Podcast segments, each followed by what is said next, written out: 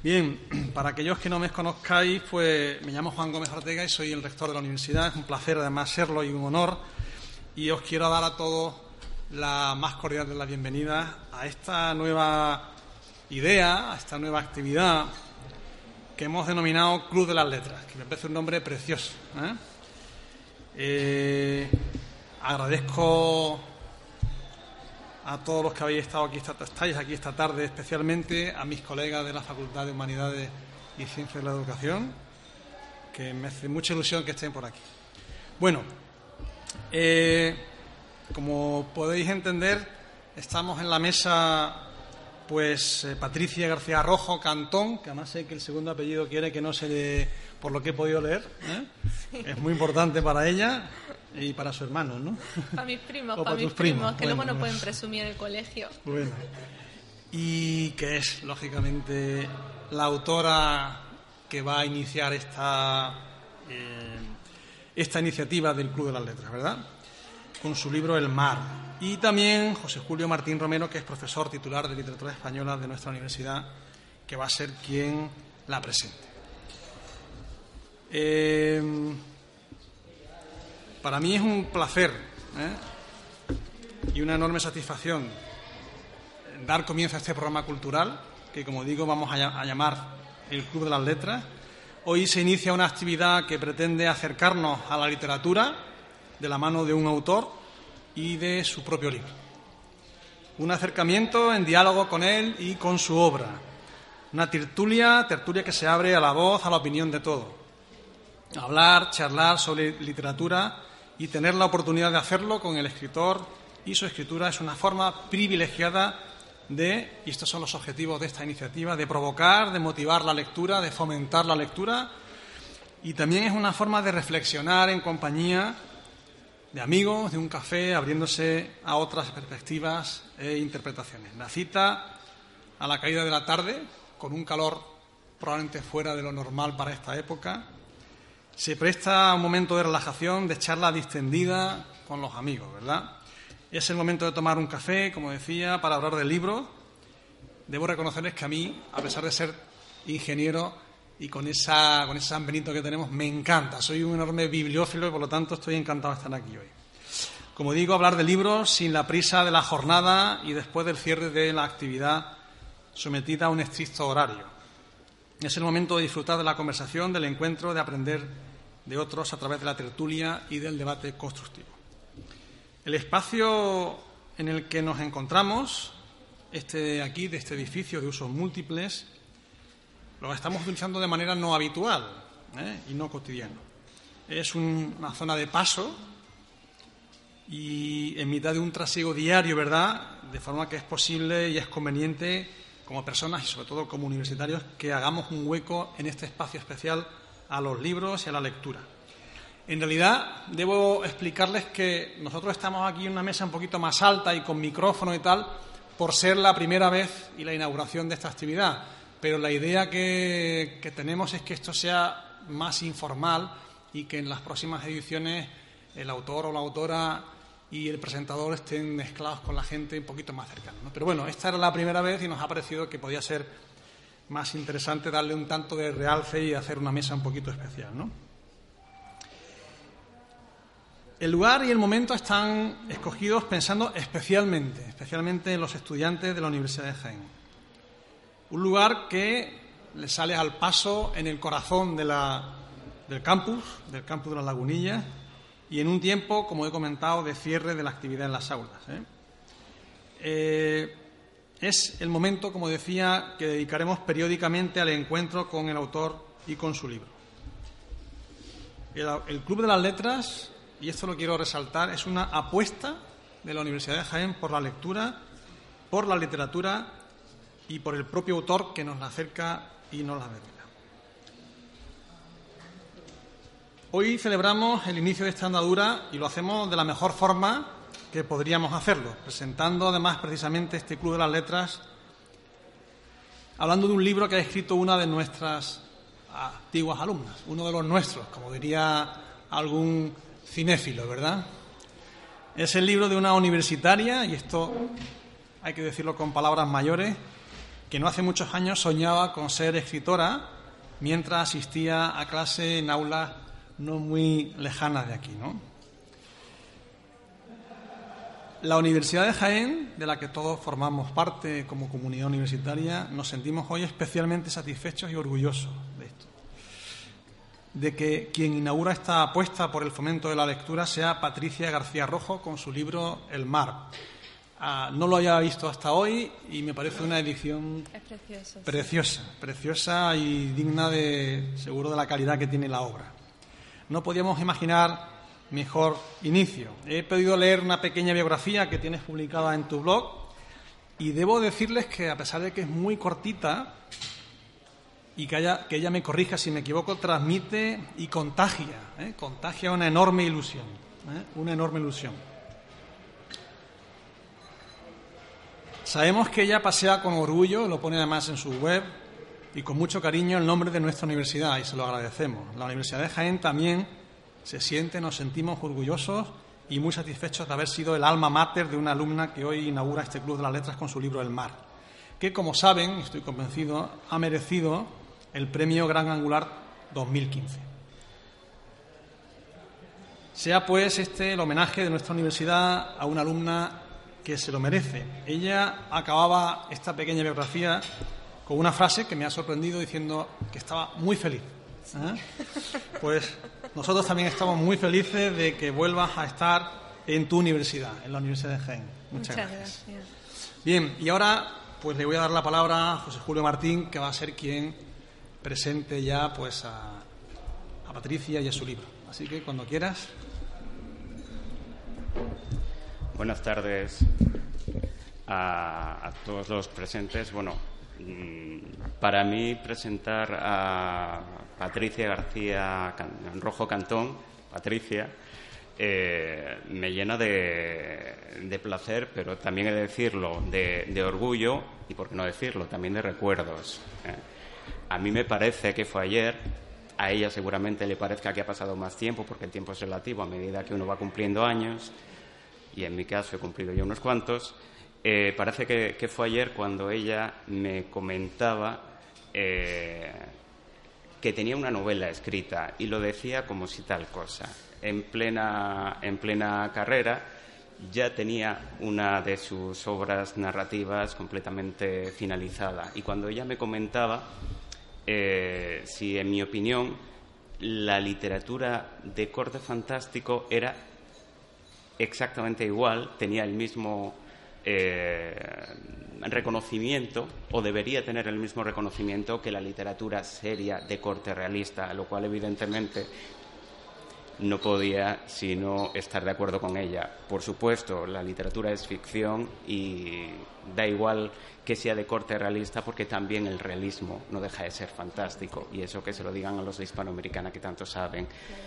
Eh, a medida eh, que he ido encontrándome los libros de Patricia en las librerías, a medida que iba leyendo los premios que ha ido ganando, no solo el premio de relatos de la Diputación de Jaén, el premio eh, Andalucía Joven de Narrativa o el flamante nuevo premio Gran Angular con, con esta novela deliciosamente editada, pero además deliciosamente escrita.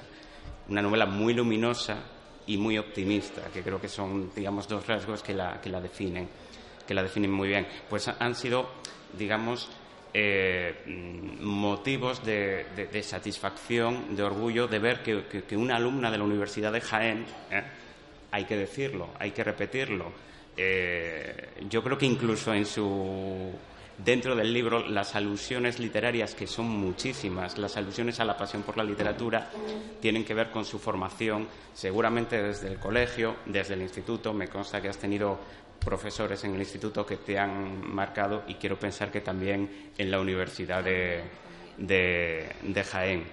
Eh, estoy convencido de que todos ustedes ya han leído eh, la novela. Si alguno no la ha leído, se la recomiendo eh, poderosamente, pero no solo esta, sino cualquiera de las, de las obras que ya ha publicado, que ya ha publicado Patricia.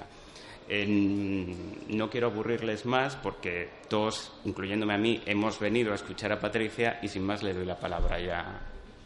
Bueno, pues muchas gracias Eh, gracias a todos por, por venir y gracias a la Universidad de Jaén, porque cuando a mí me escribió Lola y me propuso esto, me dio una alegría loca, porque es que yo esto lo siento en mi casa todavía, aunque ella no esté aquí, y viví unos años tan maravillosos en la Universidad de Jaén que venir a sentarme en el otro lado de la barrera, pues da un poco de vértigo, pero, pero me hace muchísima ilusión, la verdad.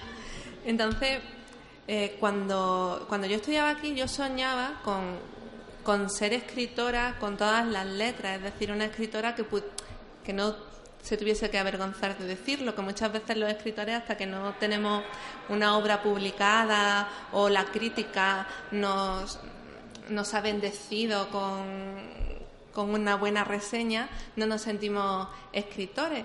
Entonces, venir a la Universidad de Jaén, a mi casa, con, con el premio Gran Angular, es un sueño hecho realidad, es con lo que quizás yo soñaba cuando, cuando estaba sentada en la aula, escuchando hablar de otros escritores y escuchando hablar de, literatura. Así que estoy contentísima. Y, y, bueno, yo quería plantear esto, lo hablaba con, con Julio, quería plantearlo como un debate, si os parece bien, porque si abrimos esto a que haya preguntas e intervenciones, creo que es muchísimo más rico que si yo os cuento todo. Si no se ocurre nada que preguntar, yo empiezo a soltar que tengo carrete, pero, pero si se ocurre algo que, queráis que, explique o en lo que queréis que, que me centre, podemos empezar desde ahí. Y ahora hago una pausa breve. Antes de que sea incómoda, vuelvo a hablar, pero por si acaso.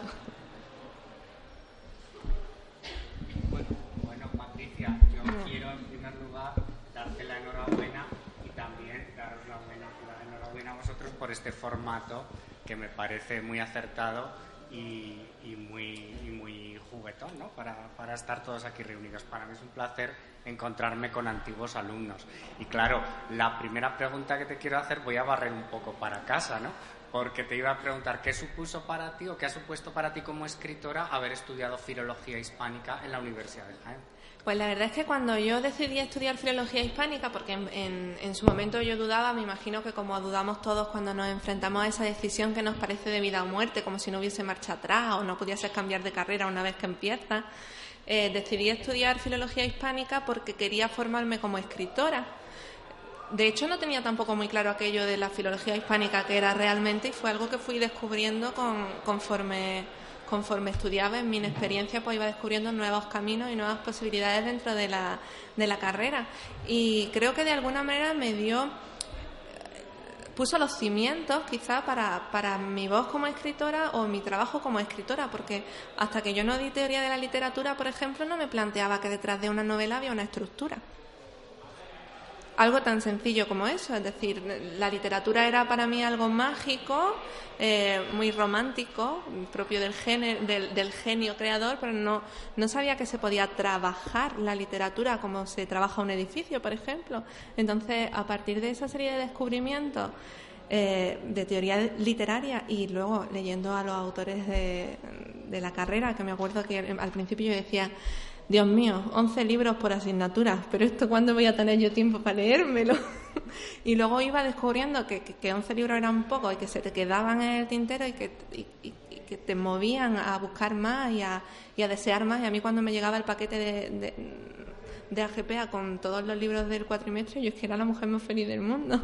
Entonces, como escritora también, leer todo lo que leí sentó muchísimas bases y no hablemos ya de la gramática porque había cosas que yo como usuaria del español no me había planteado a nivel cotidiano, pero que cuando te sientas a escribir tienes que presentar algo con, que tenga una dignidad, algo decente. Entonces, para mí, vamos, la base fundamental. Creo que no habría sido capaz de corregir, que es lo que más trabajo me cuesta, corregir mis novelas como las corrijo con ese mismo y con ese con esa guerra si no hubiese sido filóloga. Difícilmente. De hecho, cuando ahora me cuelan algún leísmo, cuando los corrige el último corrector de la editorial, cuando yo me leí El mar y empecé a ver leísmos, me, me, entraron los siete males. No sabía quién quería ahorcar, pero quería ahorcar a alguien. Sí.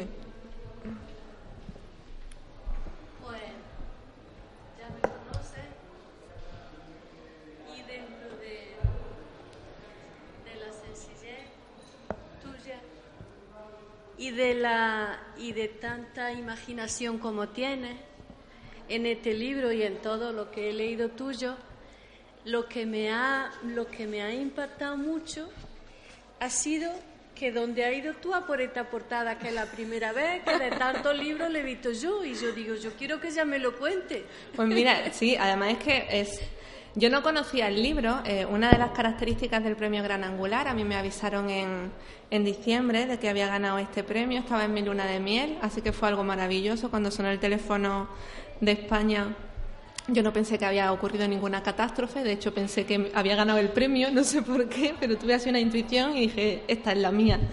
Y, empezamos a trabajar en la novela a partir de, mi vuelta de, las vacaciones, etcétera, etcétera, y no me querían decir nada de la cubierta, y no me querían contar cómo iba a ser la cubierta de mi libro, y a mí a que yo me daba, yo decía, mira, por favor, que mi historia es muy alegre, ¿eh? que aunque empiece con una catástrofe, esto es alegre, no me vayáis a poner una portada así que, que produzca tristeza, que esto tiene que ser... Yo estaba súper nerviosa, porque yo decía, me fastidian la novela, no vendemos nada como no pongan una portada bonita que, que, sea coherente con, el, con, el, con la novela.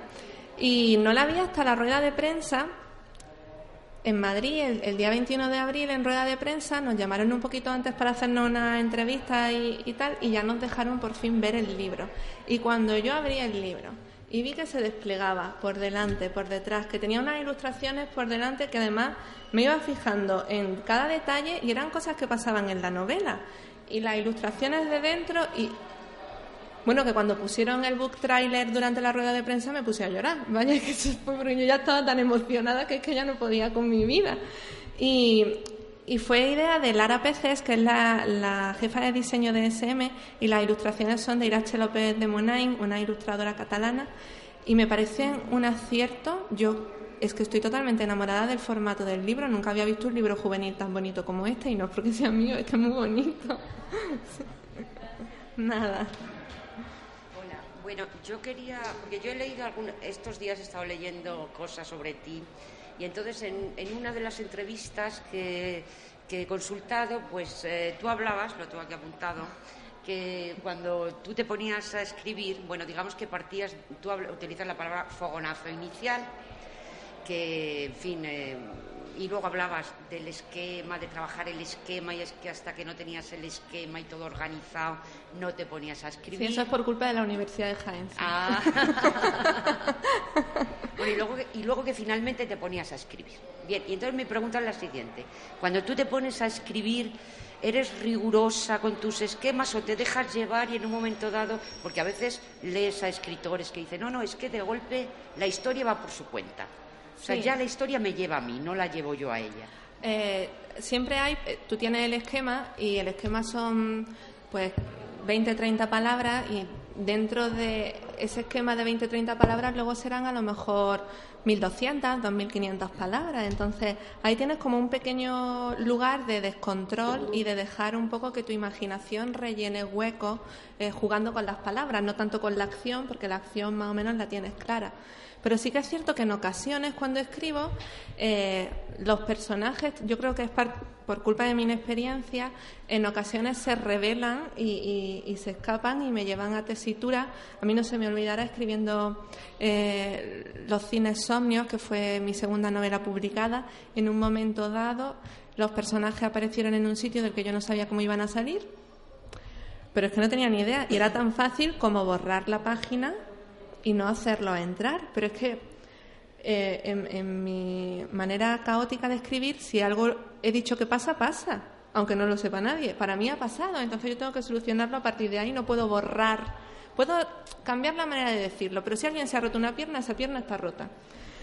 Entonces, en ese momento sí que fue un caos absoluto. Tuve que dejar de escribir durante una semana porque no sabía qué hacer estaba totalmente desesperada hasta que se me ocurrió cómo, sacarlos de, de, aquel rincón. Entonces ya te digo que aunque siga mi esquema, hay veces que en esas dos mil palabras aquello se descontrola de una manera que, que me lo pone muy difícil, sí. Nada.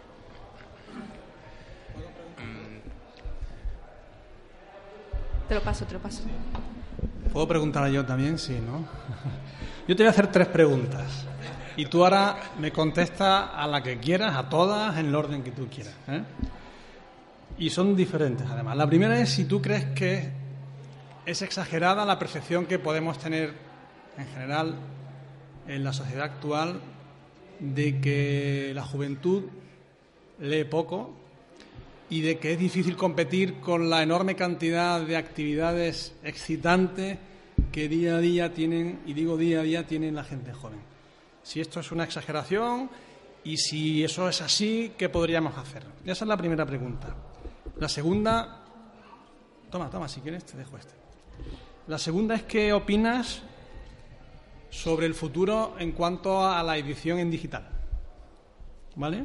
¿Cómo lo ves? Eh, y te lo digo yo que, siendo técnico, mm, me parece que tener un libro en la mano es algo que jamás podrá, eh, digamos, sustituirse con un elemento digital que puede ser cómodo para ir en un viaje y tal, pero al final el libro es el libro. Y la tercera es una cuestión casi de cotilleo, ¿eh? de curiosidad. Si nos puedes contar algo de ¿Cómo percibes tú el mundo editorial? Yo para mí es algo desconocido. ¿Cuál es el mundillo editorial? Cuéntanos algo. Y, esto de los premios literarios, porque hace poco se acaba de entregar el premio Planeta y se han presentado, creo que han sido 400 y pico novelas, y hay un jurado que aparece allí con cuatro personas, ¿no? Y yo creo que las cuatro personas no se han leído las 400 novelas, ¿no? ¿Esto cómo se hace? Esto de... ¿Cómo es esta cuestión? ¿Hay alguien que la filtra? Empiezo por la última, que es la que tiene más... ¿No? Eh, de hecho, empiezo por la última y por los premios. Normalmente, por ejemplo, claro, cuando yo gané este premio, yo quería enterarme de cómo se había hecho. Pues porque yo quería saber, yo soy mucotilla y yo quería saber si se lo habían leído todo, porque decían, se han presentado 270 y tantos ejemplares. Y yo, que soy profesora y que leo los textos de mis alumnos y que me horrorizo y que a veces me da una pereza que me muero, yo decía, ¿quién ha tenido ¿Quién ha tenido la paciencia de leerse 270 y tantos ejemplares que lo mismo son muy malos algunos? ¿Se lo han leído entero? Entonces yo, claro, cogí a una de las editoras en una de las reuniones y le dije, explícame cómo hacéis esto. A mí me da muchísima curiosidad. Entonces, en SM, que es lo que yo conozco, el, grupo de editores de la casa eh, se enfrenta a todas las novelas con un cuadra tienen un cuadrante común con todos los nombres de los editores y todos los nombres de las novelas. Entonces empiezan a leer empieza uno de ellos a leer el manuscrito y ve que no llega a la página a la página 5, aquello no hay por dónde cogerlo, entonces hace una marca en página 5, pone en cuadrante y el siguiente empieza a leer desde la página 5. Y van leyendo las que les generan dudas, las leen a trozos entre todos. Las que les generan duda positiva, la leen todo el equipo editorial y votan. La leen hasta los representantes de marketing, no solo editores, las lee todo el equipo. Entonces a lo mejor hay 50 novelas que lee todo el equipo. 50 de las 275 que han leído o han escarbado o han intentado leer los editores. Y de esas 50 novelas se selecciona entre 2 y 5 para mandar al jurado externo, que es el que ya vemos en las fotografías. Es decir, el jurado interno no aparece en fotos, es el jurado externo, que suelen ser personalidades las que les mandan las seleccionadas. A veces cinco, porque hay cinco novelas muy buenas entre las que no, no consiguen desempatar. A veces son dos, porque es que no, no hay por dónde coger a las demás. Entonces, eso es lo que me contaron. Del Premio Planeta te hablo aparte, que tengo unos cotilleos. no, eso no, lo puedo decir en falta. Em, la percepción del mundo editorial, yo no me puedo quejar aunque he vivido las luces y las sombras del mundo editorial, que es un negocio como cualquier otro. Entonces, ahora mismo estoy viviendo las, grandes luces del negocio editorial, que es verme autora de, cabecera en una casa que apuesta por mí y me permite pues ir a Zaragoza dentro de 15 días a dar una charla en un club de lectura o, ir a instituto a encontrarme con, con, los lectores o que me tratan con un mimo increíble. Pero también he vivido que no me pagasen durante años los royalties de mis novelas. Entonces, el mundo editorial pues tiene sus más y sus menos como cualquier negocio. Así que lo dejo ahí. A mí la edición digital me gusta para consultar, pero como lectora a mí me encanta el papel y escribía los libros que a mí nos, los decían nuestros profesores. Los libros hay que leerlos con un lápiz en la mano. Y a mí me encanta leer con un lápiz en la mano, le respondo al autor, le digo, no me lo creo. O, es qué bonito te ha quedado, ¿no? Yo voy conversando con, con los libros y los voy subrayando y voy marcando palabras que desconozco pues para enfrentarme a ellas y buscarlas luego en el diccionario si no me sonaban de nada o es un uso que, que a mí se, subrayo las faltas de ortografía, las erratas, los leísmos, que, que son bien caballo de batalla. Y, entonces en, el, en el, libro digital a día de hoy no me permite tener esa relación tan directa con, con la literatura que tengo con el papel. No sé si más o menos tenéis la misma percepción. En cambio, para leer algo rápido, una consulta, para corregir mis novelas, la primera lectura, etcétera, pues me viene muy bien el libro electrónico. Y la juventud lee poco. Es que hay algunos que leen por todos los compañeros. Porque es cierto que en general es una batalla que yo tengo todos los días con mis alumnos, con, cuando me dicen, no es que no me gusta leer. Digo, eso es como si me dices que no te gusta el cine. No te gustan las películas de miedo, pero a lo mejor te encantan las películas de amor. Vamos a buscar qué es lo que te gusta leer. Hoy me decía uno, es que a mí yo no leo, porque a mí no me gusta leer. Digo, pero bueno, ¿no te has leído nada nunca? Es que me gusta leer de golf. Digo, pues vamos a buscar libros de golf si lo que te gusta es leer golf y se había leído manuales de golf y libros de golf. Digo, bueno, por algún sitio habrá que empezar. Vamos a animar a esta criatura. Entonces, te encuentras con eso y luego te encuentras con alumnos. Yo me he visto en el reto con, eh, de, de releerme Ana Karenina con una alumna de 13 años porque se lo quería leer y yo decía, ¿cómo la dejo sola ante el peligro? Con, 12, con 13 años me lo tengo que leer con ella otra vez, si no se va a ahogar. Entonces, hay alumnos que, hay gente que, que devora libros y que ya te digo, que lee por todos sus compañeros, porque yo tengo algunos que van uno detrás de otro y otros que, que ven un libro y se ponen verde, amarillo, mm, no quieren ni tocar por si se contagian de algo. es una batalla. Por allí tenía yo una pregunta, creo. A ver, mi opinión para mí escribir, yo qué sé, yo lo veo como trabajo y ideas, porque a lo que escriben nos gusta escribir, yo qué sé, algo con lo que disfrutas. En primer lugar, tengo tres preguntas. La, primera sería si tienes un consejo para los que estamos por empezar. Y ya otras dos son más curiosidad. La segunda, ¿qué escritor te llevó a escribir? Y la tercera, a ver cómo, a ver cómo era eso me ha pasado.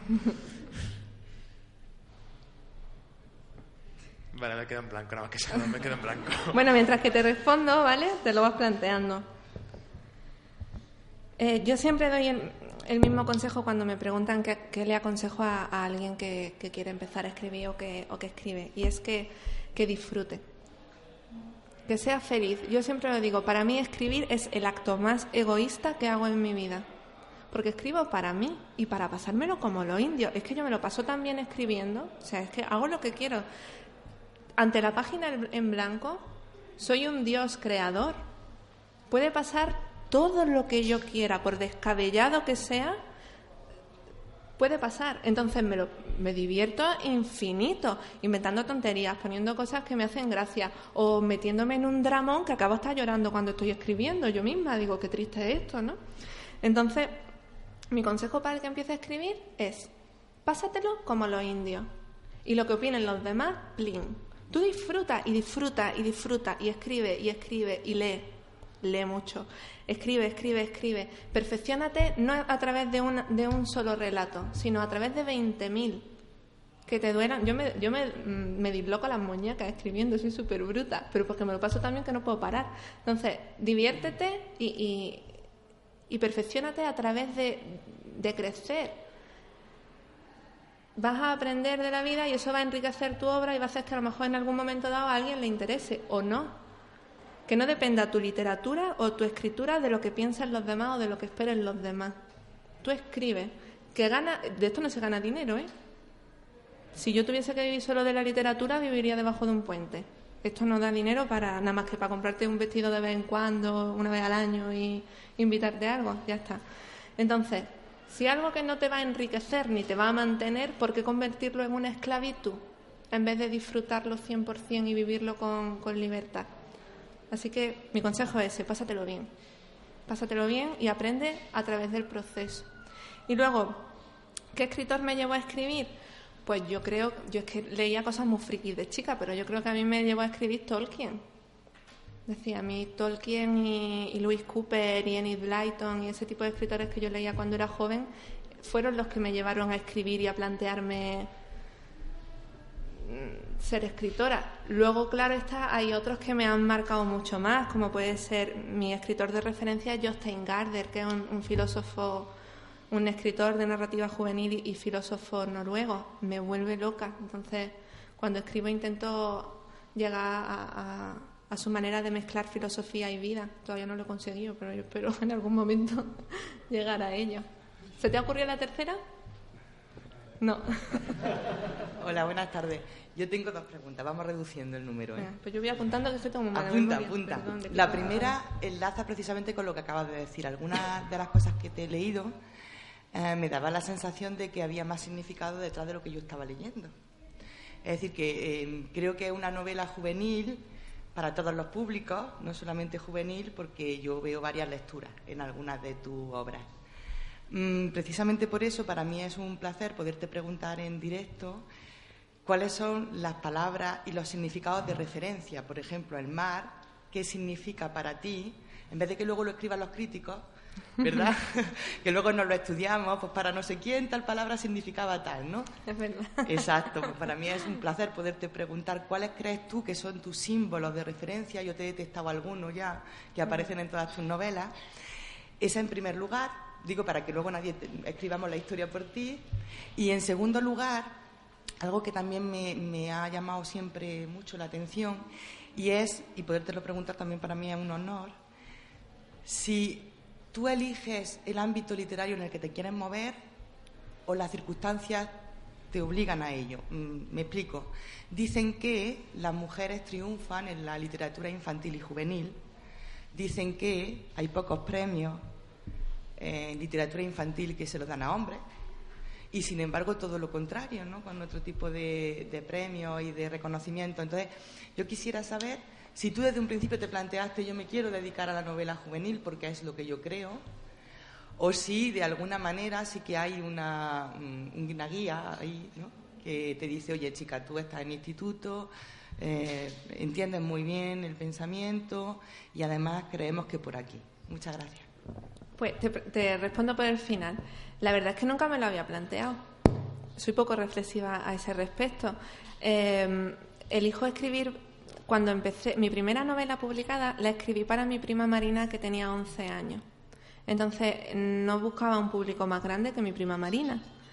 Y le cogí el gustillo a escribir para jóvenes a partir de ahí y también me siento un poco abocada a la literatura infantil, sobre todo a la literatura juvenil, porque cuesta mucho trabajo, que era nuestro debate, cuesta mucho trabajo que el lector adulto español lea literatura fantástica y a mí es lo que me gusta escribir. En cambio, el lector joven está abierto a que tú le plantees algo y aceptar tu pacto de, ficción. En cambio, el lector adulto parece que ve magia o ve fantasía o ve algo que se, se sale de lo común y piensa que es para niños. A mí, yo eso me admira mucho el lector anglosajón que devora lo que nosotros consideramos literatura infantil, pasa también con los cómics, por ejemplo, que aquí se considera para niños o para jóvenes y, en el extranjero se consideran obras para adultos. Esa conversación la he tenido yo con África, de la editorial Valdemar, diciendo, bueno, ¿qué pasa aquí? Claro, entonces eh, quizá me siento abocada a la literatura juvenil porque yo mando mi novela a Planeta y no me la publica porque habla de magia, entonces ¿qué van, ¿cómo van a leer los adultos magia? Estamos locos, ya hemos crecido, hemos madurado, hemos roto con todo, con todo eso, ¿no? Entonces, más que por ser mujer o nada de eso que nunca me lo había planteado, sí que me lo planteo por, por, por el género en el que me muevo. Y luego lo he disfrutado tanto que me encanta escribir para jóvenes, porque es que son tan geniales como lectores. Me lo paso también cuando voy a un encuentro con, con lectores adolescentes que lo viven todo con tanta intensidad y te quieren o te odian, pero te quieren o te odian, que es genial, o sea, enriquece muchísimo. Entonces, por ahora eh, lo disfruto mucho así. Y con respecto a los símbolos, yo sí que meto muchas cosas que se repiten en las novelas. Me parece un. Supongo que por culpa también de la Universidad de Jaén, ¿no? que, de alguna manera pues quiero emular ¿no? a todos esos héroes que, que, tú ibas buscando. Mira, ha dicho azul, ha dicho azul, esto significa algo, ¿no? Eh, Y a mí me gusta meter esos guiños para los lectores que han leído toda mi obra. Por ejemplo, siempre aparecen cuadros. Siempre aparecen cuadros en mis novelas. Para mí la pintura es fundamental. Eh, las artes plásticas me, me fascinan y, me gusta que eso también forme parte de mi literatura. Mi, mi, carrera frustrada es ser pintora. Yo de chica quería ser pintora o bailarina. Nunca me había planteado ser escritora hasta el instituto. Entonces, la pintura está siempre presente. Eh, no sé, hay muchas cositas más. Pero en cuanto al mar, por ejemplo, para mí simboliza eh, la templanza. Yo creo que el mar templa, templa y pacifica. Y me gustaba mucho que fuese el escenario de la novela porque el mensaje que da la novela es de una comunidad muy templada, que aunque se enfada o se divierte, sabe volver la agua a su cauce y, trabajar en comunidad a pesar de las diferencias.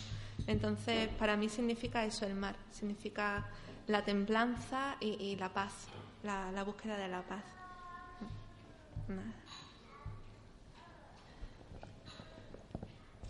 Ah, se te cuelan, se te cuelan que se la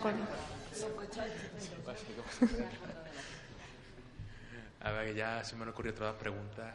A ver, a ver, mi primera pregunta es sobre el proceso escribir para ti, lo que significa, por ejemplo, me explico. Yo cuando escribo hay momentos que ya vas a dar y leer, para mí leer es como si estuviera viendo una película, como que puedo ver perfectamente la escena.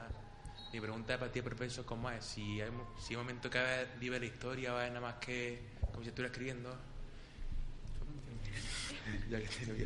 Eh, sí, sí, totalmente. Yo vivo la historia hasta el punto, supongo que os habrá pasado como lectores, que si estás muy enganchado con una novela te parece más real lo que estás leyendo que tu familia.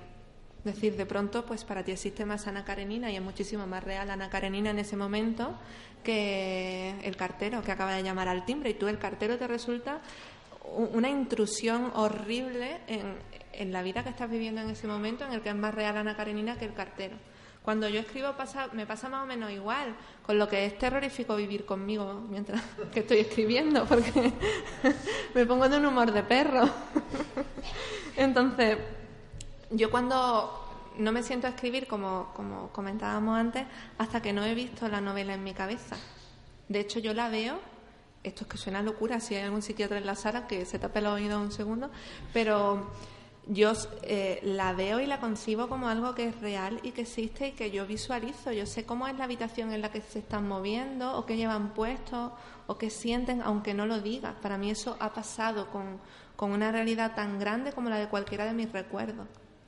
¿Respondo? ¿He respondido bien? Sí, sí, era eso. A ver, la otra pregunta es más curiosa de otra cosa. A ver, yo, por ejemplo, quiero coger temas que estén ya usados, coger un tema que hayan cogido y darle un enfoque nuevo. Le pregunta ya más curiosidad. ¿Tú piensas mejor dar un enfoque nuevo a un tema ya usado o empezar un tema de cero? Es que yo creo que no hay temas no usados ya. Eso también lo aprendí en la Universidad de Jaén. y doy gracias porque, porque muchas veces te, te vuelves loco cuando estás empezando intentando ser original la originalidad ya difícil. Entonces, eh, coge temas y prueba. Esto se ha hecho así siempre, voy a hacerlo de otra manera. Juega con los tópicos, porque los tópicos están ahí también para que juguemos con ellos y para que eh, los desvirtuemos a veces, los bendigamos otras veces. Entonces, sí que lo hago, porque yo creo que no hay nada. yo no puedo ser original. Puedo contar la misma historia que ya se ha contado 500 veces con otra voz, pero es la misma historia. El mar es la misma historia que se ha contado 500 veces. No, no, no, busco ser original, sino jugar justamente con los tópicos. Yo recuerdo que Fanny Rubio, una poeta, eh, cuando me dieron un, premio en Linares, cuando estaba en el instituto, por un relato, nos decía justo eso. Imitad. No pretendáis ser originales, imitad. Imitad a los grandes y a partir de imitar a los grandes, poquito a poco iréis encontrando vuestra voz. Yo le he hecho caso.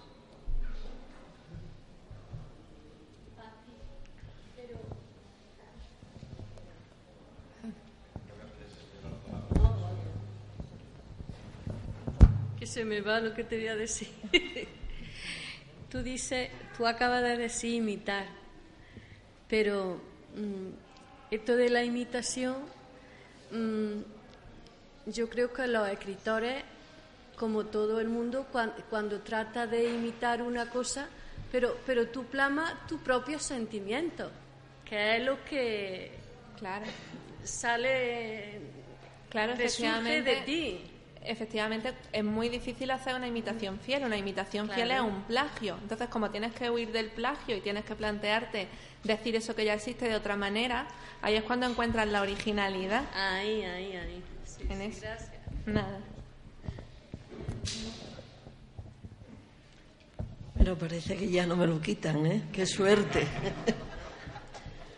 Yo agradecerte que estés aquí, estamos muy contentos y, y muy orgullosos ¿eh? de, de que hagas tanta referencia al paso por, por las aulas, pensando que a lo mejor alguna vez dijimos algo que ha calado, ¿no?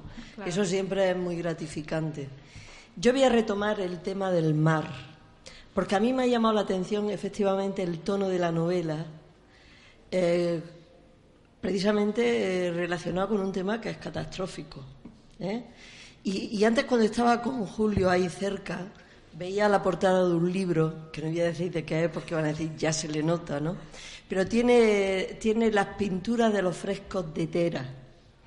Tera, eh, una civilización preciosa que sucumbe por un tsunami provocado por un volcán, ¿no? pero que quedan luego después esos frescos tan luminosos, tan bucólicos, tan coloristas, ¿no? Y en realidad tu novela, yo le veía, le comentaba a, Julio, digo, yo veo una relación tremenda eh, ahora mismo entre los frescos de Tera y la misma portada de, de la novela de Patricia, ¿no? Porque en el fondo hay un mensaje muy optimista, muy, muy esperanzador, ¿no? Es decir, se parte de una catástrofe, pero sin embargo le has dado un- una vuelta, nos introducimos en un mundo de fantasía y nos abre un horizonte de- de alegría, ¿no? Sí, la ver- me ha encantado el, el símil con, con los frescos. Me, me parece súper bonito, muchas gracias. Eh, la catástrofe, yo la necesitaba de una manera totalmente egoísta. Inundé fue en Girola, que es donde yo me, me- me he inspirado para elegir los edificios. Además, yo en Fuengirola sé dónde vive cada uno de los personajes. Eh, la necesitaba porque quería esa ciudad y no sabía cómo llegar a ella de otra manera que no fuese a través de una catástrofe.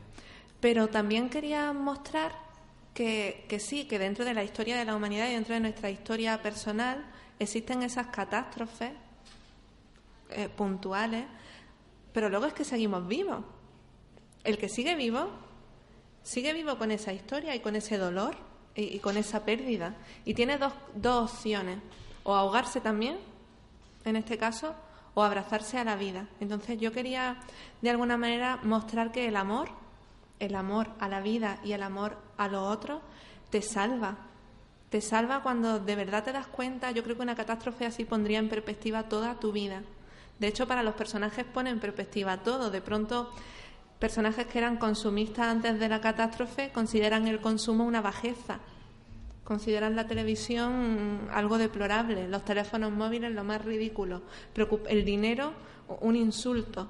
Entonces, yo quería mostrar eso, como cuando algo terrible ocurre, todo se pone en perspectiva y te das cuenta de que la vida tiene mucho más valor que las cosas o que lo que posee. Entonces, no lo sé, yo quería, quería hacer llegar al, al lector, eh, que creo que lo he conseguido, esa luminosidad del que sobrevive y abraza la realidad, y abraza su realidad.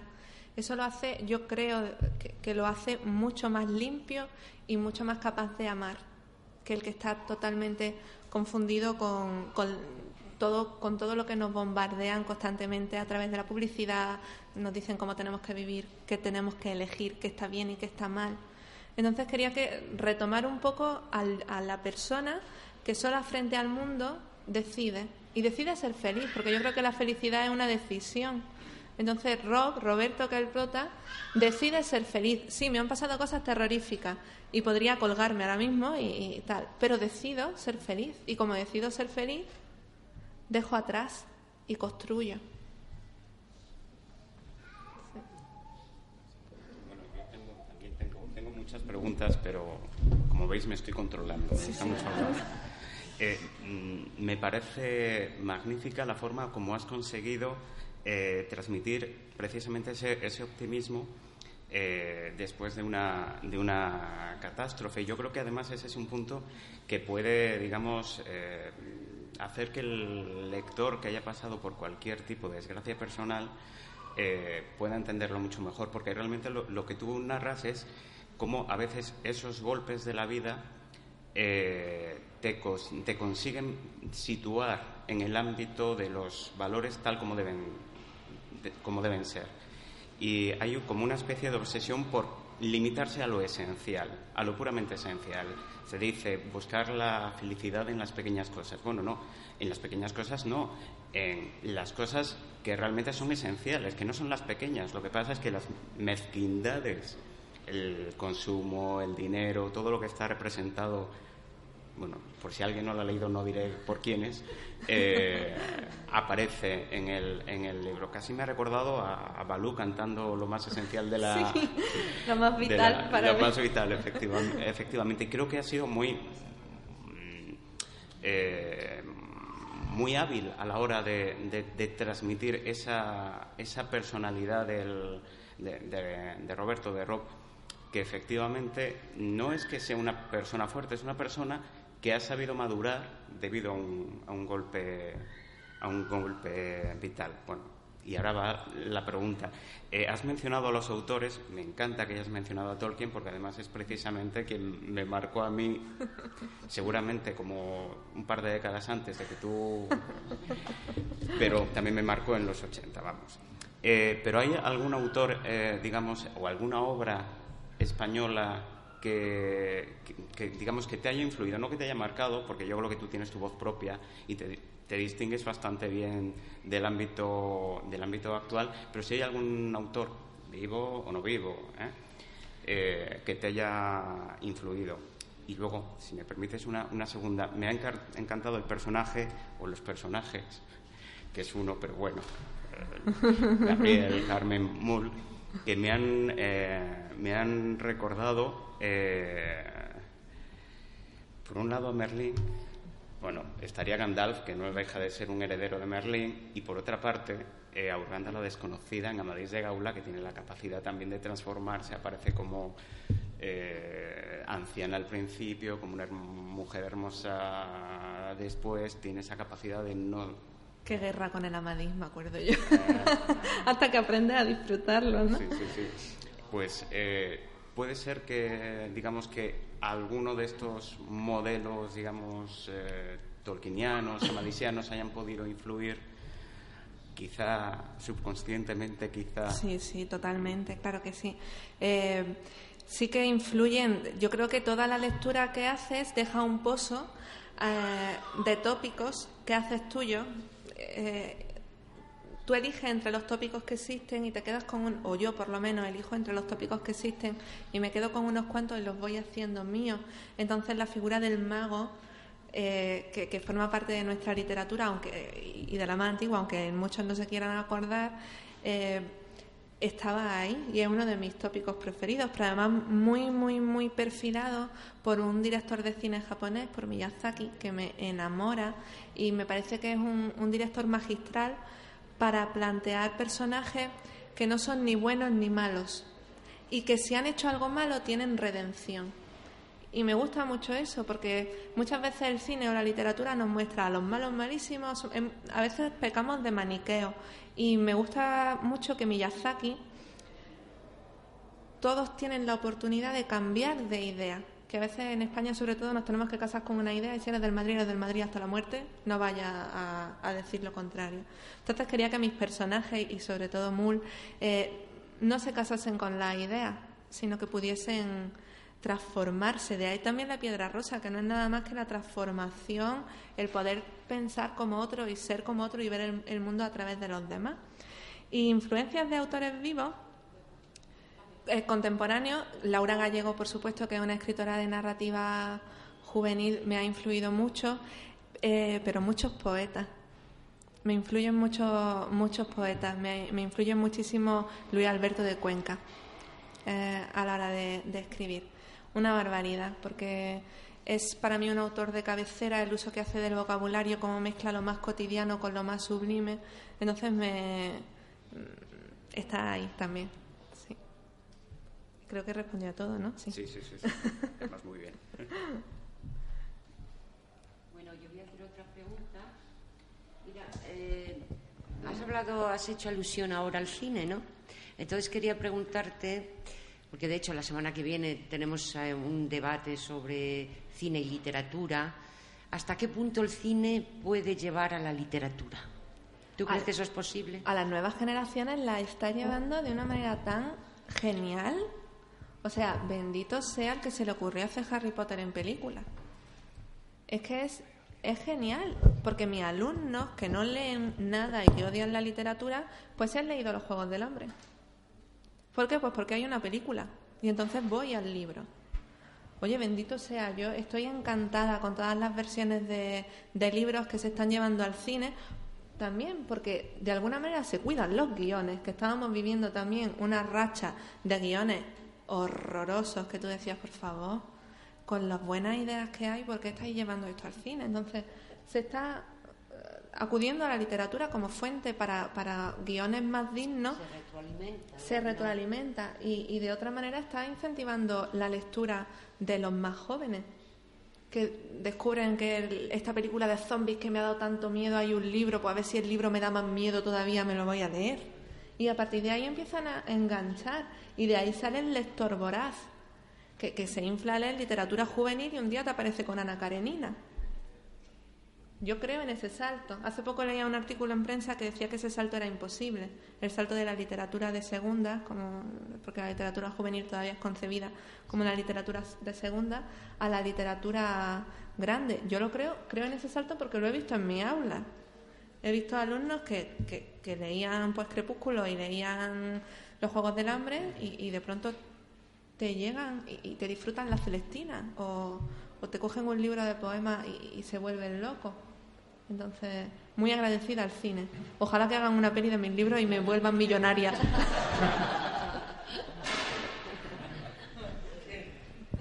Patricia. Mira, mm, yo te conozco a ti por tu faceta dentro de, como alumna universitaria, pero dentro del teatro universitario, por el grupo de teatro Mamadou. Entonces quería preguntarte también en qué parte ha influido en tu trabajo como escritora.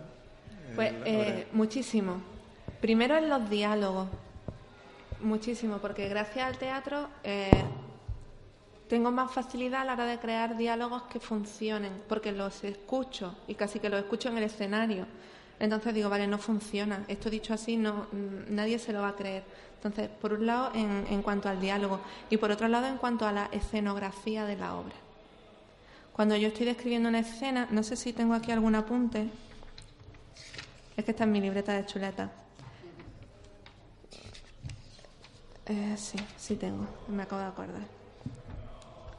Eh, dibujo la, escenarios o- o momentos, dibujo la escenografía de la escena que voy a contar y en ocasiones cuando tengo a muchos personajes en la escena eh, hago lo que hacíamos cuando estábamos realizando uno de los montajes, que es dibujar el, el- el suelo del escenario, el suelo del, del salón donde están mis personajes y ver dónde se sitúa cada uno y si es coherente. Fíjate qué ridículo, ¿no? ¿Qué sabrá el lector?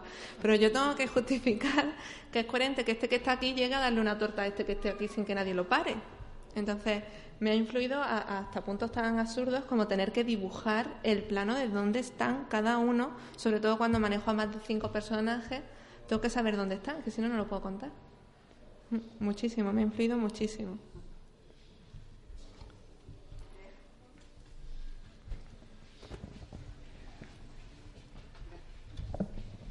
Hola Patricia, Mm, no te voy a hacer ninguna pregunta. Yo quiero hacerte una reflexión que, o, mi reflexión compartirla contigo. Desde que vine para acá y aprovecho para prin- principalmente darte la enhorabuena y dar la enhorabuena a la universidad a la que pertenezco y también me siento muy orgullosa, a mi compañera María Dolores y a todo su equipo por este formato de Club de Letras. Pero venía aquí mm, un poco eh, sin saber, porque tengo que reconocerte y tengo que ser muy honesta. Pues no había oído hablar de ti, lo siento. No pasa nada. Y fue a raíz de que mi compañera María Dolores me habló de ti, me habló de este formato y me interesó muchísimo. Y es verdad, yo leía mucho de joven, ahora por desgracia he perdido ese hábito, por solamente leo en verano, es una pena. Pero eh, lo que sí quería comentarte es la reflexión que estaba haciendo cuando te estaba escuchando. Y antes de saber que eras profesora, por lo que veo, eh, ya me estaba llegando mucho tu mensaje. Y entonces reflexionaba cuando me dices de tu alumno, la suerte de tu alumno de tenerte a ti de profesora. Uy, si ellos estuviesen aquí no dirían Pues lo mismo. no creo, no, no, porque sabes lo que estoy observando, que evidentemente cuando una persona escribe bien, y tú lo haces, evidentemente por los premios que te caracterizan, debes de comunicar muy bien, como lo estás haciendo aquí.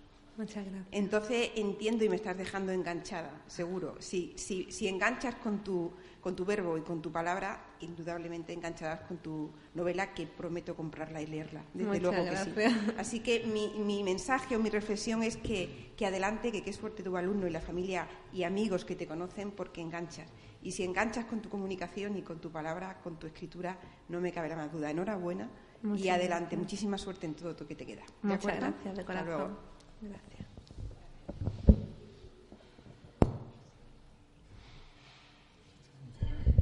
¿Hay alguien más que.? Sí, ahí Algo. se va, Allí, allí. se va acordando de más preguntas y más, ¿no? ¿Qué te gusta más, escribir, novela o poesía? La primera y la segunda. es, facilona. ¿Cómo, cómo mm, estructuras tus libros? ¿Cómo escribes? ¿Cómo empiezas? ¿O cómo estampa la idea que tienes? ¿Cómo lo haces? Vale. ¿En papeles? ¿En servilletas? No, no.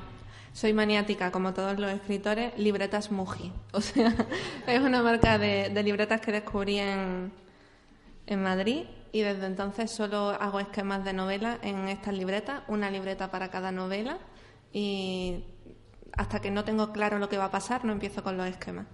Soy incapaz, es que si no, no me lo creo, porque yo perder tiempo para no saber dónde va a llegar eso, no, entonces puedo estar varios años dándole vueltas en la cabeza a una idea y hasta que no la aterrizo no empiezo a hacer los esquemas. A veces me pilla en una apretura y estoy en un bar y lo escribo en una servilleta y luego ya lo paso a limpio con colorines porque me motiva y, y lo coloreo y tal. Pero normalmente estructura, eh, me estructuro a través de esquemas del argumento general de la obra y si es preciso, porque los capítulos son muy anchos, muy, muy amplios, perdón, de cada uno de los capítulos.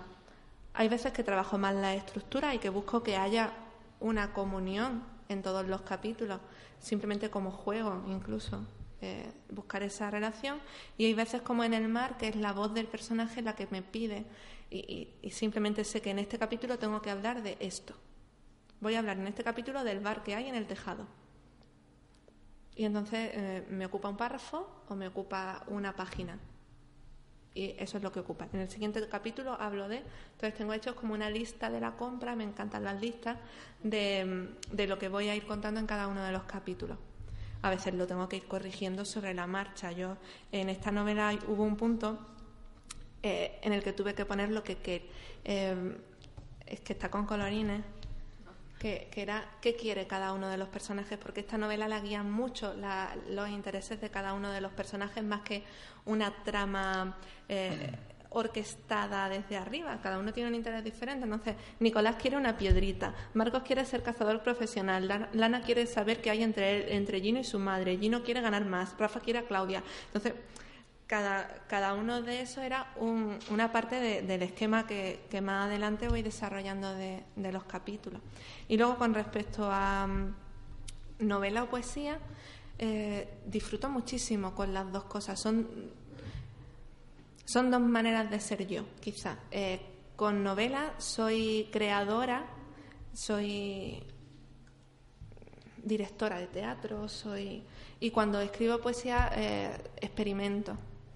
Para mí la poesía es un juego eh, mucho más ligero que la, que, la, que la prosa, cuando debería ser al revés, pero ahí me confieso pecadora. Para mí la poesía surge de la experiencia, entonces escribo mil cosas y de esas de esos a lo mejor puedo producir en un año 450 poemas, de esos 450 poemas lo he hecho a pelear y sobreviven dos. Esto es lo único digno que puedo corregir y con lo que puedo trabajar, lo demás no.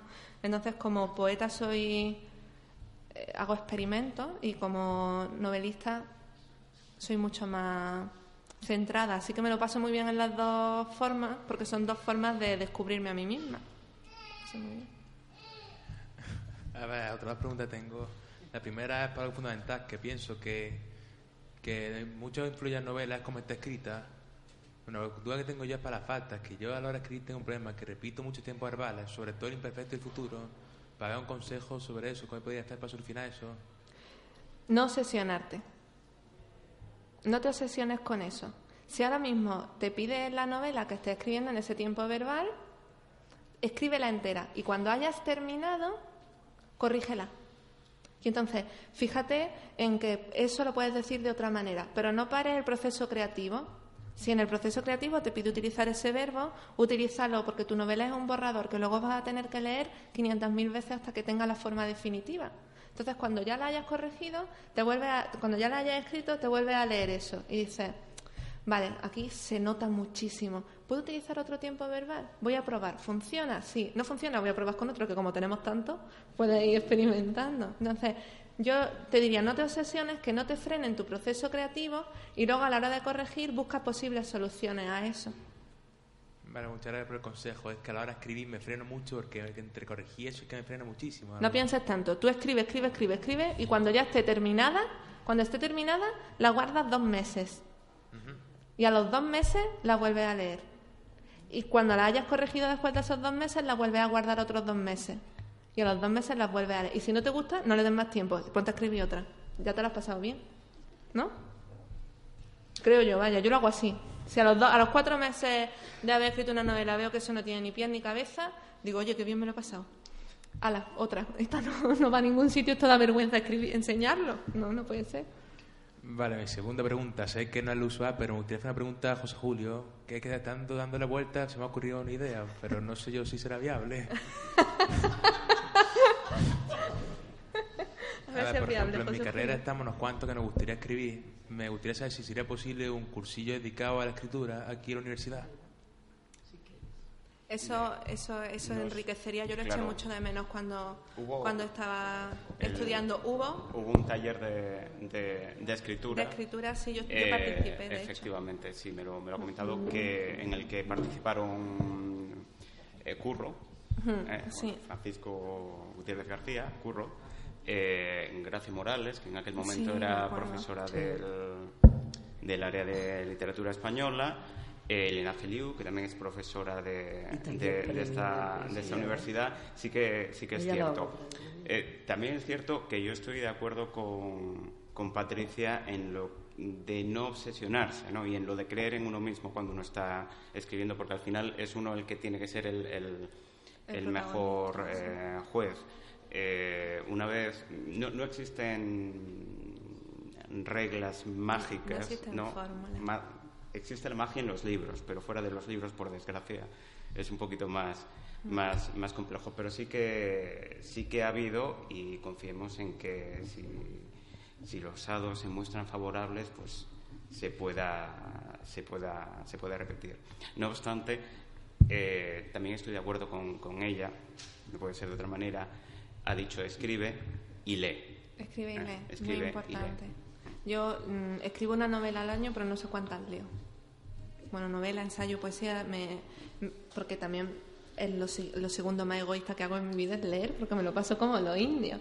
Y, y leo de todo. Mira, a los músicos siempre les dicen que no escuchen solo lo que hacen. Es decir, tú puedes hacer rock, pero no escuches solo rock. Escucha flamenco, escucha música clásica, escucha pop, escucha folk, escucha hard rock, todo. Igual en la literatura. Lee cosas totalmente diferentes a lo que tú vayas a hacer. Porque entonces vas a encontrar ideas brillantes para enriquecer lo que haces.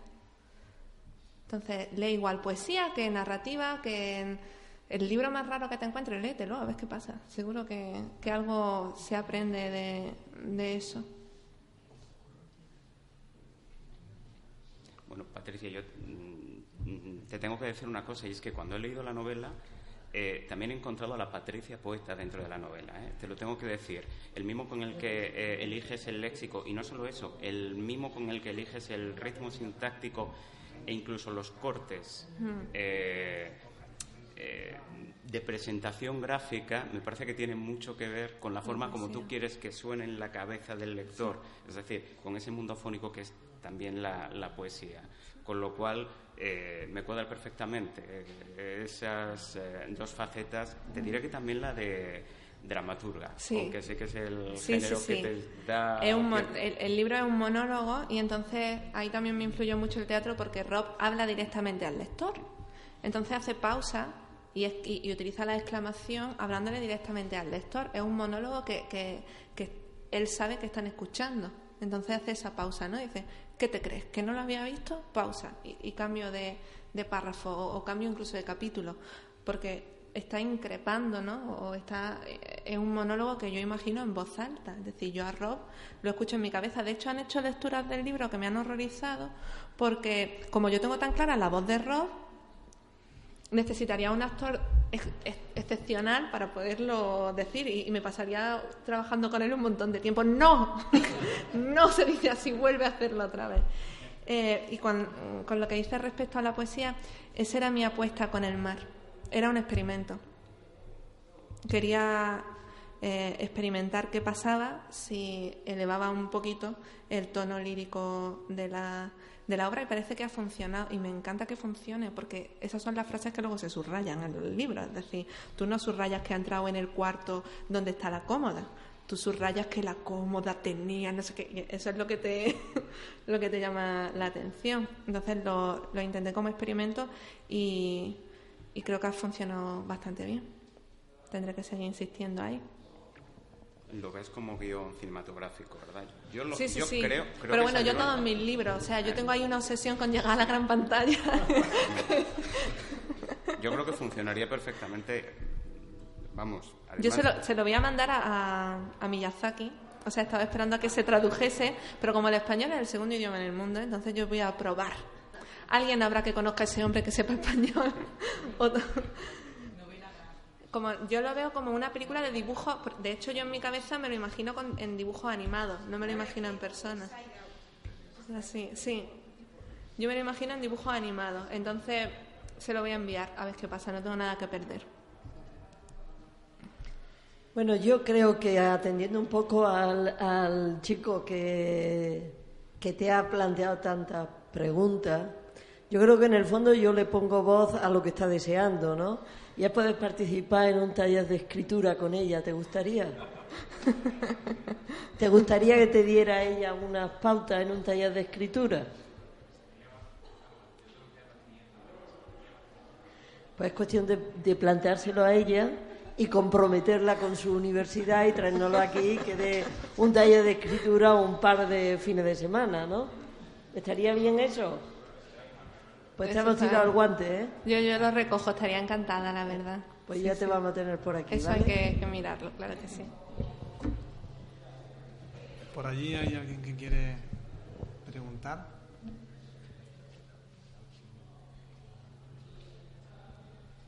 Bueno, para mí me gustaría preguntarte de si tú como profesora propones cómo incita a tus alumnos a que escriban, porque por ejemplo yo en el colegio tenía un maestro que en todos los exámenes de lengua nos hacía escribir un cuento y entonces ponía palabras sueltas en la pizarra que a lo mejor no tenían nada que ver, pero a cada uno nos suscitaba un mundo de fantasía increíble y a mí eso me ha marcado mucho y me ha hecho seguir leyendo y escribiendo y si tú tenías alguna forma de hacer que escriba. Yo, yo lo intento con todas las fuerzas de mi corazón. Luego me, horror- me horrorizo a veces cuando me horrorizo a veces cuando hago un, un- un esfuerzo sobrehumano en crear un material. El año pasado, por ejemplo, con primero de la ESO, tuve un primero de la ESO excepcional que me permitió hacer maravillas. Tenía los viernes creativos. Los viernes creativos hacíamos manualidades literarias. Por ejemplo, un pueblo de papel y detrás de cada casa iba la descripción de la casa. O una imagen de la que creábamos un- una historia. O un libro en un botón. Hicimos un libro de bolsillo con botones. Entonces, ese grupo me lo permitía hasta tal punto que los exámenes eran narraciones con un alien con el que ellos viajaban y era un alien que estaba obsesionado con la lengua española y entonces le pedía que le explicase cosas a través de juegos utilizando su pantalla intergaláctica. Entonces ese, ese grupo me permitió hacer esa serie de locuras. Tuve un grupo que me permitió hacer unas fichas de literatura en cuarto de la ESO eh, en las que le- leyeron muchísima poesía que los increpaba a dar su versión ¿Qué significa? Lo que tú quieras, todo vale. Vale hasta que yo me acuerdo que cuando trabajé el vanguardismo yo les decía, si me hubiese entregado la hoja hecho un gurruño, hubiese puesto un 10. Me hubiese servido. Entonces, lo intento. Este año, por ejemplo, con mi primero de la ESO, hago mi primer ejercicio creativo. Vamos a jugar a ponerle nombre a las cosas. Y les digo, un nombre para una banda de rock. El 90% de la clase, el rock. Un nombre para un restaurante familiar, la familia. Un nombre para una colección de libros de aventuras, las aventuras. Entonces yo ya ahí, yo ya ahí me veo, me veo muy atada de pie y manos porque no sé qué voy a hacer con ello. Pero intentarlo lo intento y, y me lo paso muy bien. Me gusta, me gusta mucho cuando empiezan a volverse locos, pero cada vez escriben peor y cada vez es más difícil controlar que esa creatividad tenga una calidad también. ¿Qué estás escribiendo ahora? Sí, sí, sí, claro que sí. Ahora mismo estoy corrigiendo. O estoy no corrigiendo. Debería estar corrigiendo, pero no estoy corrigiendo. Una novela infantil. Desarrollé con SM unos libros de, de apoyo a la lectura para primaria. Eh, con eran los diarios de dos niños, los libros son como unos diarios, se llama esto no es, no solo, no es solo un diario. Entonces escribían algo que a ellos les había preocupado ese día y reflexionaban sobre eso a través de textos literarios o cómics o publicidad que me inventaba o cosas así y iban reflexionando. Entonces están funcionando muy bien y me propusieron el año pasado eh, crear una serie naranja del barco de vapor con los protagonistas de los diarios les mandé el, borrador, un esquema prácticamente de la novela y ahora debería estar reescribiendo y corrigiendo desde que me lo reenviaron, ¿cuánto fue? Hace 15 días, pero me dijeron, no te ponemos fecha porque sabemos que eres muy rápida. Esta vez le ha fallado muchísimo, porque no me apetece nada, pero no tengo que ponerme con ello, sí. Antes de ir a Zaragoza tengo que, que darle una vuelta. Patricia, muy buenas tardes, noches. Eh, se me quedó el otro día una pregunta en el tintero, en la entrevista de la, de la radio. Eh, quizás porque pensé que era permitirse una licencia excesiva, porque es cierto que no he leído todavía tu libro, eh, pero a pesar de ello tengo ciertas intuiciones, y bueno, como quiera que te he conocido y que hemos hablado varias veces sobre literatura y sobre cine, eh, me gustaría preguntarte si el libro, a pesar de que los destinatarios son sobre todo bueno, pues personas de edad eh, temprana, si existe también por tu parte un ejercicio de deconstrucción de la realidad, porque sin lugar a dudas el, título ya es un referente muy claro de que está hablando de una dimensión alternativa, pero más que probablemente y sobre todo a partir de ese párrafo que tú leíste en radio, yo intuyo que hay una especie de deseo, anhelo de deconstrucción de la realidad del mundo actual para llevarnos a una dimensión alternativa, intentar comprender nuestro mundo a través de la lente acuática y probablemente lanzar o enviar un mensaje de esperanza para recuperar todo aquello que tenemos a pie de tierra en el ámbito terrestre. No sé si van por ahí los tiros. Sí, sí, sí, sí que van por ahí. Eh, un día en clase una alumna estaba realmente afectada, real, realmente afectada, como si su mejor amiga mm, le hubiese hecho la peor bajeza del mundo porque no tenía una camiseta que combinase con su falda nueva. A mí eso me abrumó de una manera tan brutal. Es que estaba triste. Es que estaba triste profundamente herida porque no tenía una camiseta que hiciese juego con su falda nueva, que me hizo plantearme muchas cosas. Y, se ve en el mar, es decir, ese desprecio absoluto por, por, por todos esos planteamientos vacíos. Pero me hizo plantearme dónde estamos poniendo el peso como sociedad, a qué le estamos dando importancia, cómo estamos educando a las nuevas generaciones para que sientan así y para que puedan insultar a su mejor amiga y eso no genere ningún problema. Entonces, sí, de alguna manera en el mar intento eh, volver a un mundo en el que sí genera problema lo que duele y no generan problema las tonterías, como si tu camiseta combina con la falda o no combina. Entonces, sí. ¿Alguna más? Bueno, pues me voy a permitir cerrar, si les parece a ustedes, el, acto, primero quiero decirle a Patricia que ha sido un auténtico placer el tenerla aquí esta tarde con nosotros. Eh, la vicerectora te ha lanzado el guante, yo casi te hago firmar ya el... Así que estoy convencido de que no va a ser, desde luego, la última vez que vas a volver por aquí. Eh, lo segundo que quiero decir es que la he tenido aquí al lado, he estado fijando, yo soy bastante observador y me voy a atrever a decir algunas de las características que yo le veo a esta chica, que yo creo que es una chica enormemente vital. ¿eh? Desde ahí, quizá aunque estéis cerca, pero yo que la tengo aquí al lado, es enormemente vital. ¿eh? Es muy ordenada. Eh, esa libreta que yo tengo la suerte de ver es fantástica. Está muy estructurada, maneja muy bien y cuida muy bien la estética y si me equivoco que me corrija. Es Aunque haya malas letras, está cuidado. Y luego además ha dicho que es una pintora frustrada o que quería ser pintora los dibujos que yo he visto ahí, de luego te podías haber dedicado a pintar y también te hubiera ido muy bien. ¿eh? Eh, una curiosidad, aquí los tres que estamos nos hemos sentido cautivados por Tolkien. Tú unas décadas antes que Patricia y yo algunos años antes que tú. y curiosamente yo empecé a comprar libros casi de forma compulsiva cuando leí Tolkien y, fui, y llegué a Tolkien a través de una película del Señor de los Anillos, pero no la que evidentemente ahora está famosa porque esa no existía, sino una de animación que no pasó, pasó bastante desapercibida, de hecho no se hizo nada más que en la mitad. Y a, raíz de ahí yo leí Tolkien y me apasionó y a partir de ahí, una curiosidad de los tres que estamos aquí, compartimos... También he leído a Neil Button, pero eso fue hace muchos, muchos más años. ¿no? Una mesa presidencial sí, que tenemos Sí, porque en aquella época Tolkien no lo conocía nadie, ¿eh? por lo menos en mi época. ¿eh? En la tuya seguro que no, ¿no? No, no, no, solo mi padre. Bueno. luego quiero agradecer, desde luego, al vicerrectorado, a toda la gente que lo compone y al equipo de personas que trabajan ahí, y a Manolo y a todo el mundo, porque creo que esta iniciativa es fantástica, a mí me ha encantado, yo creo que vamos a apostar por ella sin ninguna duda, así que enhorabuena. Eh, te pedimos con toda la modestia del mundo que sigas promocionando nuestra universidad, tu universidad, como lo estás haciendo hasta ahora, porque además tú serás una magnífica embajadora. Vuelve cuando quieras, siempre vas a ser bienvenida y simplemente para acabar decirles que, bueno, no, perdón, antes también quería agradecer, está allí Julio y a Unirradio que nos hayan echado también una mano. Julio además es un buen escritor también, ¿eh?